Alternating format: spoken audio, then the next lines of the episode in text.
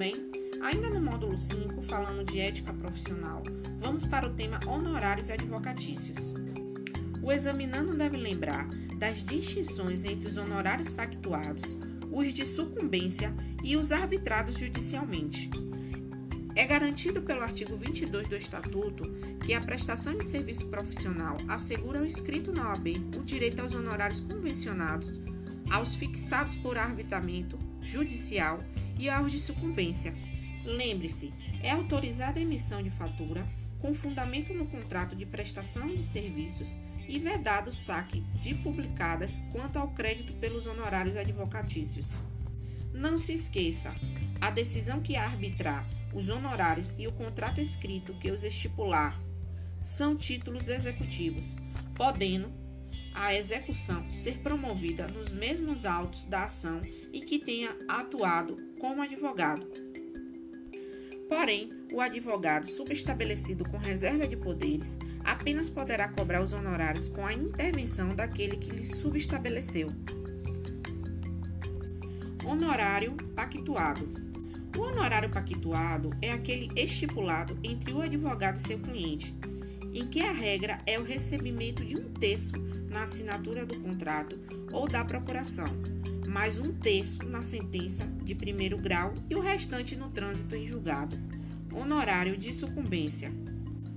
Honorário de sucumbência. O honorário de sucumbência é pago ao advogado vencedor pela parte derrotada no processo. Cuidado que o honorário de sucumbência não é pago parte que venceu a demanda, mas ao advogado vencedor, e via de regra será fixado na sentença entre 10 e 20%. Honorário judicialmente arbitrado.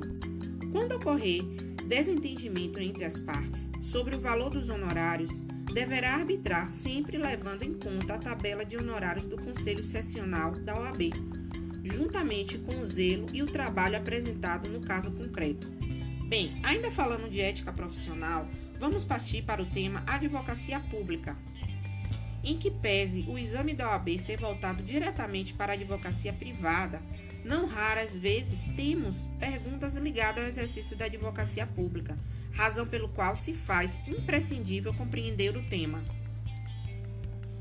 Os profissionais integrantes da advocacia pública sujeitam-se primeiramente à lei da advocacia e posteriormente ao seu regime próprio. Determina o texto constitucional, o artigo 131, que a Advocacia Geral da União é a instituição que, diretamente ou através do órgão vinculado, representa a União judicial e extrajudicialmente. A Advocacia Geral da União tem por chefe o Advogado-Geral da União, de livre nomeação pelo presidente da República dentre cidadãos maiores de 35 anos, de notável saber jurídico e reputação ilibada. Além disso, na execução da dívida ativa de natureza tributária, a representação da União cabe à Procuradoria-Geral da Fazenda Nacional, sempre nos limites e nas condições da lei. Todavia, no Estado, Distrito Federal e municípios, também teremos a presença dos advogados públicos, uma vez que os procuradores dos estados e Distrito Federal, organizados em carreira, na qual o ingresso dependerá de concurso público de provas e títulos, com a participação da Ordem dos Advogados do Brasil em todas as suas fases, exercerão a representação judicial e a consulta jurídica das respectivas unidades federadas artigo 132 da Constituição Federal.